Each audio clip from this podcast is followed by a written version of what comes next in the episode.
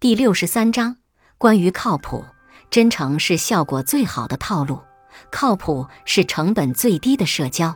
认识一个女生，她的口碑很差，但异性缘很好。她的策略就是玩暧昧。值日的时候，她会主动找男生打闹。一旦对方拿扫帚跟她对峙，她动不动就来一句：“打呀打呀，你舍得吗？”跟男生借资料或者在微信里闲聊时，他动不动就说“谢谢帮忙，爱你哟”。好的，么么哒，你对我太好了，我怎么这么喜欢你？有男生跟他表白，他不喜欢也不拒绝，而是一直拖着，免费的享受着男生送的礼物和给予的陪伴。而当他被人拆穿，问他为什么劈腿时，他却一脸无辜地说。我又没有承认做你的女朋友，你凭什么管我？你看，异性缘好不好，并不完全取决于这个人优不优秀，有时候还取决于这个人想不想。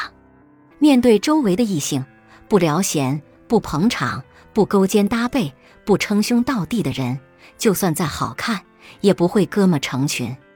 面对别人的示好，不留余地、不给暗示、不搞暧昧的人。就算再优秀，也不会有甩不掉的跟屁虫。怕就怕认识你的第一天，他跟你聊叔本华，聊尼采，聊庄子梦蝶；而认识的第二天，他就管你要素颜照。加你微信的第一个星期，他和你聊音乐，聊文学，聊人生理想；而认识的第二个星期，他跟你聊起了他住在山里种茶叶的苦命爷爷。互粉的第一个月，他和你聊星座、聊电影、聊文艺的日常；而认识的第二个月，他跟你聊起了让他年薪百万的理财产品。都说万物皆可放大，但再高的像素也看不透人心。都说自古套路得人心，但在感情里，套路只会伤人心。慢慢你就会明白，很多人的关心是随便转转。很多人的喜欢是随便看看，他对你嘘寒问暖，不一定是喜欢你，也有可能是因为你给他的回应最多，或者跟你在一起他最省力气。他秒回你的信息，不一定是喜欢你，也有可能是他闲得无聊，刚好在看手机，而你恰好送上门来，那就跟你聊几句，反正都是打发时间。他夸你好看，不一定是喜欢你。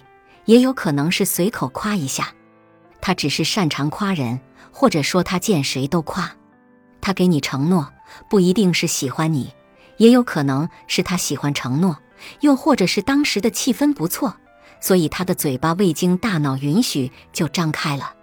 所以，当你听到有人轻易对你许诺永远的时候，希望你的大脑能马上拉响警报，并循环播报“不信谣”。